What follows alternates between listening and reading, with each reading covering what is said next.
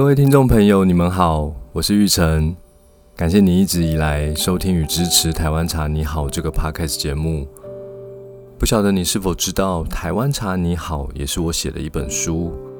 这本书记录了我在年轻时探索茶道的过程中，看见台湾茶的另一种可能性。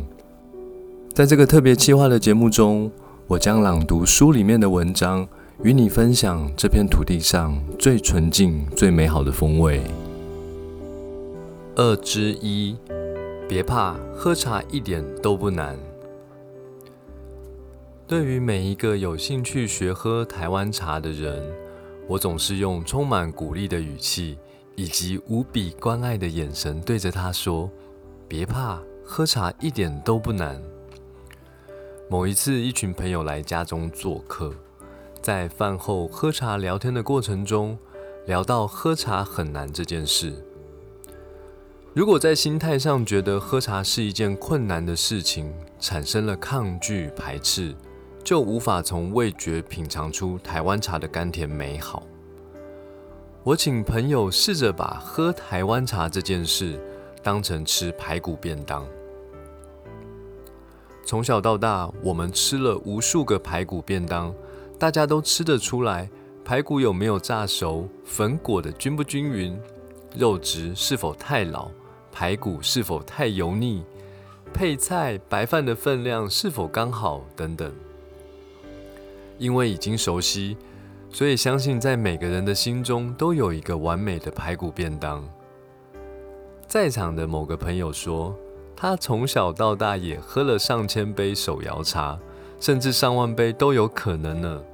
他兴奋地与我分享一杯完美的珍珠奶茶，珍珠应该要弹性适中，最好外面软，里面稍微有一点硬度，这样会更有嚼劲。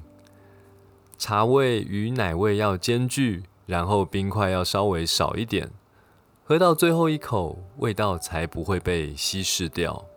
这样算是懂台湾茶吗？我说，市售的手摇茶，茶叶原料百分之九十九都不是台湾茶，几乎都是越南茶、中国茶、印度茶，而且茶叶也都有加香精、香料调味，制作饮料也多半需要加糖调味，不然会难以入口。所以，其实你懂的是手摇茶，不是台湾茶。因为真正的台湾茶不喷香精就很香，不用加糖就很甜。相信在大多数人的人生经验中，喝到台湾茶的次数寥寥无几。是小时候喝爷爷、爸爸泡的，是长大后和同学去阳明山猫空泡茶，是出社会后遇到一些客户喜欢喝茶，大概就是这些想得到也数得出来的次数。才是大家真正喝台湾茶的经验，所以喝茶不是难，只是不熟悉罢了。另一个朋友似乎了解我说的意思，接着又问：“所谓初学，就一定是不熟悉呀？那要怎么才能克服这个问题呢？”我说：“一杯茶喝下去，好不好喝？”要由你自己来回答，不要让别人帮你回答。如果这杯茶喝下去，你能感受到茶汤香气甘甜，对你而言那就是好茶。如果这杯茶喝下去感受不到香气甘甜，也不觉得苦涩，那就是一杯普通的茶。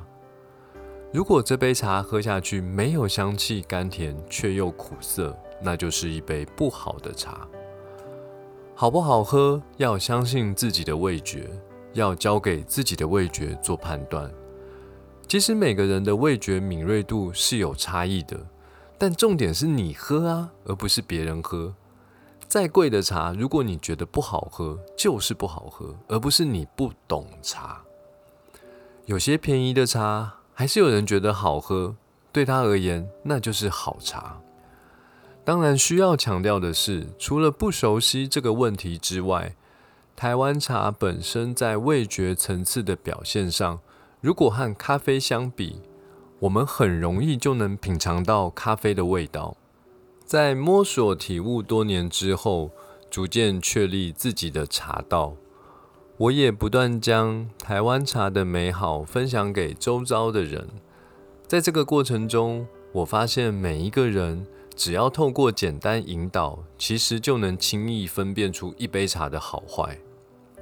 对于初学喝茶的人来说，在品茶当下，尽管不了解茶叶的所有资讯，也没有任何茶道的基础，却往往能够在毫无包袱之下。轻易的用直觉式的品尝，说出正确而真实的茶汤滋味。我常常和完全没有喝茶经验的人分享喝茶心得。谢谢这些像白纸一般的朋友，让我知道，其实当年我的嘴巴并没有坏掉。每一次他们天真的、直觉的说出自己的味觉感受，不管是甜的还是苦的，还是自己喜不喜欢这杯茶的味道。我都更加坚定地相信，这片土地所孕育的自然美好，无论甘甜与否，都应当是亲切而没有距离的。